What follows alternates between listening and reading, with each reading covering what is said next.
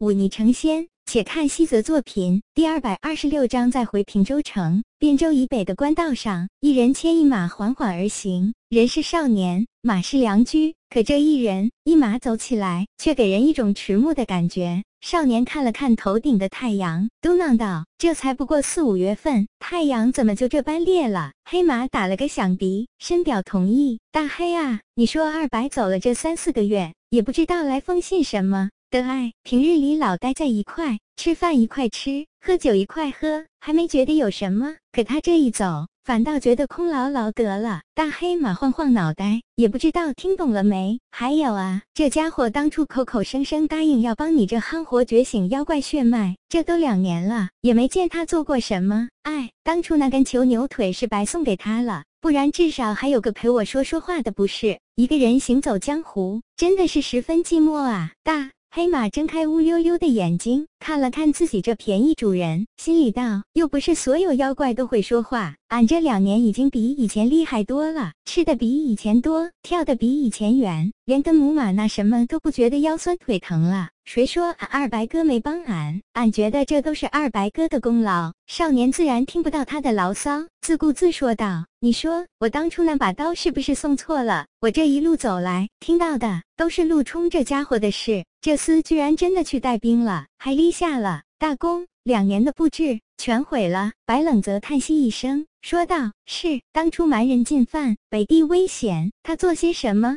那位皇帝陛下也无暇顾及他。可这也做得太过了吧？这么大的功劳，皇帝想不知道都难啊！再加上北地战事平息，皇帝接下来……”不找他陆家麻烦才怪！哎，真是好生仇人啊！少年自顾自的絮絮叨叨说了一大通，只觉得口干舌燥。大黑马低头赶路，无精打采。少年落的个没趣，低骂一句，闭口不言。行了大半日，少年进入平州城，看着城内张灯结彩，好不热闹。他找到一个店家，一问之下，才知道今天居然是平津王的五十大寿。这平津王智计无双。带人打退了蛮人，老百姓自然惦念他的好。恰逢他五十岁寿辰，于是满城欢庆。少年眼前一亮，想了想，正准备去买些像样的礼物，但转念一想，还是先去了一趟丰源拍卖行。全城欢庆，丰源拍卖行自然也不例外。此时蛮人被赶走，北地暂时没有了危机。方圆拍卖行的生意又好了起来，经常可以看到有身穿华服锦衣的商贾进入拍卖行。白冷则微微一笑，现在看来，最精明的还是那曹青儿。当初永义拍卖行被烧，急需一个有担当又有经验的人来监督重建。瑞王爷最初心里想的乃是赵西瑶，可赵西瑶毕竟做出了破坏规矩的事，继续在这里做下去，只怕会影响拍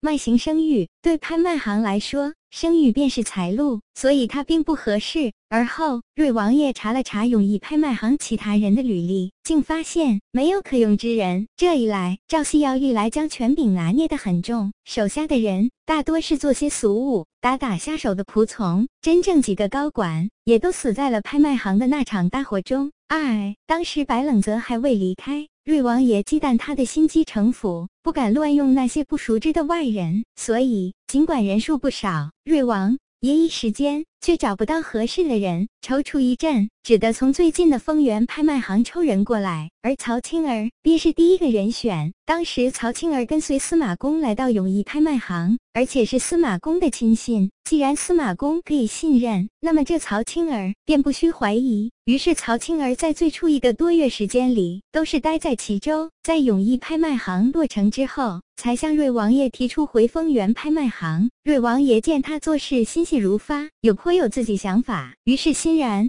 答应。当然也是存了惜才之意，不想忤逆了他的想法。曹青儿倒也没让他失望。他回到丰源拍卖行时，正值蛮人进犯北地，拍卖行生意萧条难做。再加上这拍卖行之前还有几个跟他以前平起平坐的老人，想要接手拍卖行。自然不会那般容易。曹青儿却也是个妙人，他根本就不走拍卖行这一片块放在眼中，而是将拍卖行的人手派出去，只留下几个仆人看家，靠着瑞王爷在官场的关系，做起了铁器和药材的运输贩卖。他有关系，有门路，背后又有着这么大的靠山，做起来自然得心应手。况且他无论铁器还是药材，只要是卖给军队，都是故意压低两成利润，而且质量比其他商家卖的都要好一些。如此一来，军队中采办的人自然纷纷从他这里进货。几个月下来，竟然丝毫不比拍卖行赚的少。更重要的是，这么做还给丰源拍卖行赚足了人气。两个月后，北地平定曹青儿重掌丰源拍卖行时，这丰源拍卖行中已经无人不服。白公子。曹青儿见来的是白冷泽，恭敬行礼。白冷泽点点头，看了看面前这比之前更加娇艳的曹青儿，嘴角轻笑。